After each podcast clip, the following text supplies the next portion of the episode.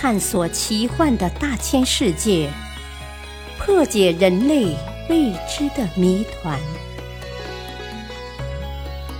播讲：汉乐。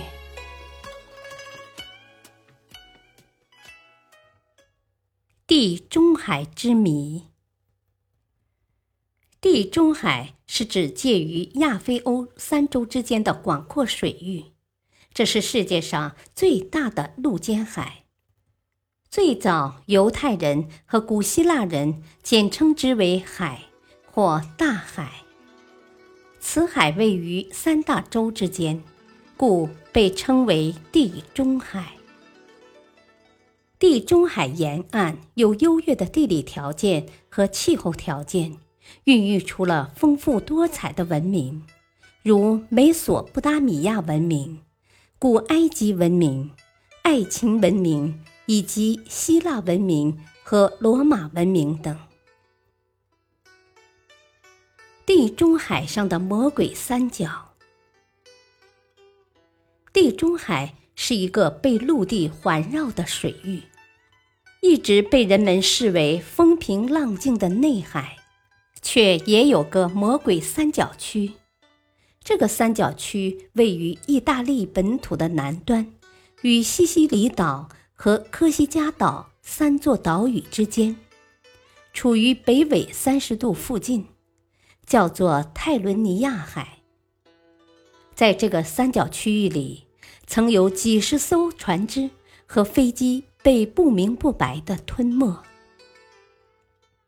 一九八零年六月某日上午八时，一架意大利班机准时从布朗起飞，目的地是西西里岛的巴拉莫城，预计航程所需时间为一小时四十五分钟。当该机飞行了三十七分钟时，机长向塔台报告了自己的位置在庞沙岛上空之后，就再也没有消息了。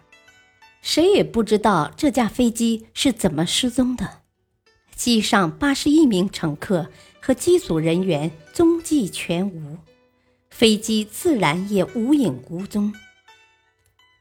更奇怪的是，在风平浪静的海上，一些船只会突然失踪，甚至大船也不能例外。载有十一名船员的加萨奥比亚号。和八名船员的沙纳号渔船，在庞沙岛西南偏西大约四十六海里处捕鱼，两船之间联系正常，甚至相互看得见灯光。但是拂晓时分，加萨奥比亚号发现沙纳号不见了。起初，加萨奥比亚号的船员以为沙纳号开走了，但鱼情如此之好。没有作业完毕的沙纳号为什么要开走？为此，加萨奥比亚号船长向基地做了报告。三小时后，一架意大利海岸巡逻直升飞机到了这一海域。令人惊奇的是，这时不仅看不见沙纳号，就连不久前刚刚汇报沙纳号失踪的加萨奥比亚号也不见踪影。深感奇怪的直升机仔细搜索了每一片海域，直到飞机油箱里的油料只够返回基地时，该直升机才在通知了在附近海域的一艘大型捕鱼船协助搜索并留意情况之后离开。这艘名叫伊安尼亚号的捕鱼船的船长说：“他们的船三小时以内。”即可抵达该海域，将会注意那里失踪船只的求救信号，并在那里过夜。